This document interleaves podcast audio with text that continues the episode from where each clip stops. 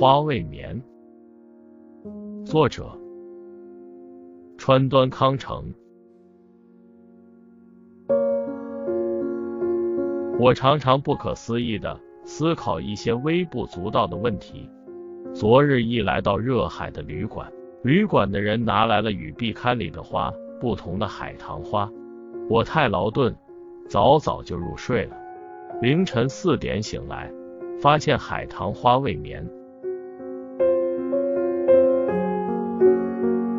发现花未眠，我大吃一惊。有葫芦花和夜来香，也有牵牛花和百合花。这些花差不多都是昼夜绽放的，花在夜间是不眠的，这是众所周知的事。可我仿佛才明白过来。凌晨四点凝视海棠花，更觉得它美极了。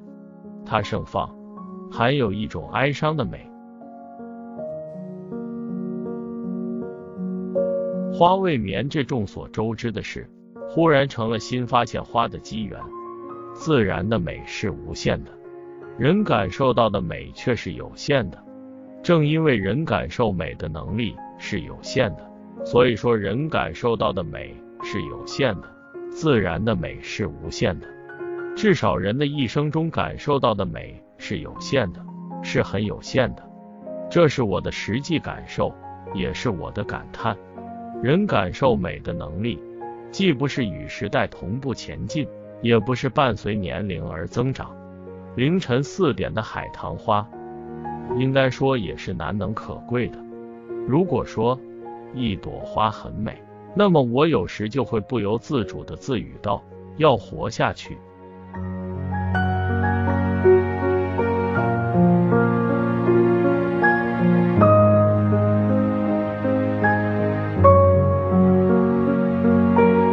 画家雷诺阿说：“只要有点进步，那就是进一步接近死亡，这是多么凄惨啊！”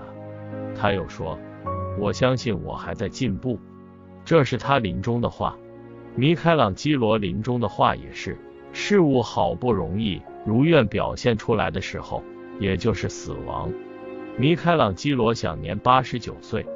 我喜欢他的用石膏套制的脸型。吴宁说：“感受美的能力发展到一定程度是比较容易的，光凭头脑想象是困难的。美是邂逅所得，是亲近所得，这是需要反复陶冶的。比如唯一一件的古美术作品，成了美的启迪，成了美的开光，这种情况确实很多。所以说，一朵花也是好的。”凝视着壁龛里摆着的一朵插花，我心里想到，与这同样的花自然开放的时候，我会这样仔细凝视它吗？只摘了一朵花插入花瓶，摆在壁龛里，我才凝视注视它。不仅限于花，就说文学吧，今天的小说家如同今天的歌人一样，一般都不怎么认真观察自然。大概认真观察的机会很少吧。壁龛里插上一朵花，要再挂上一幅花的话，这画的美不亚于真花的当然不多。在这种情况下，要是画作拙劣，那么真花就更加显得美。就算画中花很美，可真花的美仍然是很显眼的。然而，我们仔细观赏画中花，却不怎么留心欣赏真的花。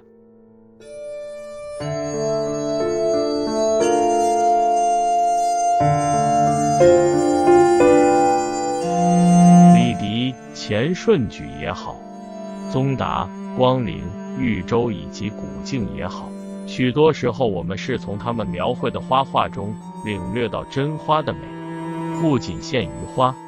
最近我在书桌上摆上两件小青铜像，一件是罗丹创作的女人的手。一件是马伊约尔创作的乐达像，光这两件作品也能看出罗丹和马伊约尔的风格是迥然不同的。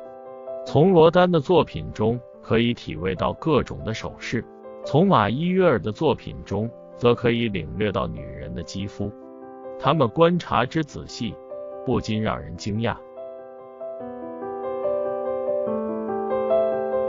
我家的狗产仔，小狗东倒西歪的迈步的时候，看见一只小狗的小小形象，我吓了一跳，因为它的形象和某种东西一模一样。我发觉原来它和宗达所画的小狗很相似，那是宗达水墨画中的一只在春草上的小狗的形象。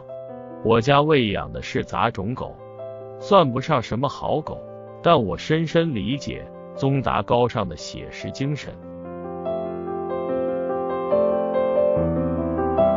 去年岁末，我在京都观赏晚霞，就觉得它同长次郎使用的红色一模一样。我以前曾看见过长次郎制造的称之为西木的名茶碗，这只花碗的黄色带红柚子，的确是日本黄昏的天色，它渗透到我的心中。我是在京都仰望真正的天空，才想起茶碗来的。观赏这只茶碗的时候，我不由得浮现出坂本繁二郎的画来。那是一幅小画，画的是在荒原寂寞村庄的黄昏天空上，泛起破碎而蓬乱的十字形云彩。这的确是日本黄昏的天色，它渗入我的心。坂本繁二郎画的霞彩。同长次郎制造的茶碗的颜色都是日本色彩，在日暮时分的京都，我也想起了这幅画。于是，凡二郎的画、长次郎的茶碗和真正黄昏的天空，三者在我心中相互呼应，显得更美了。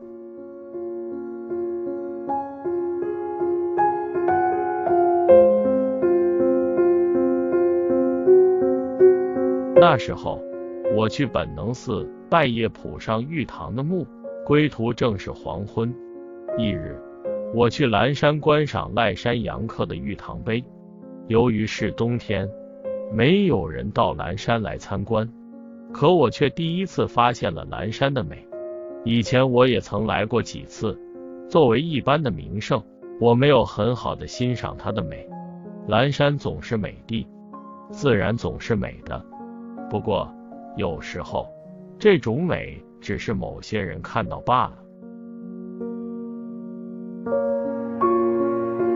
我只发现花未眠，大概也是由于我独自住在旅馆里，凌晨四时就醒来的缘故吧。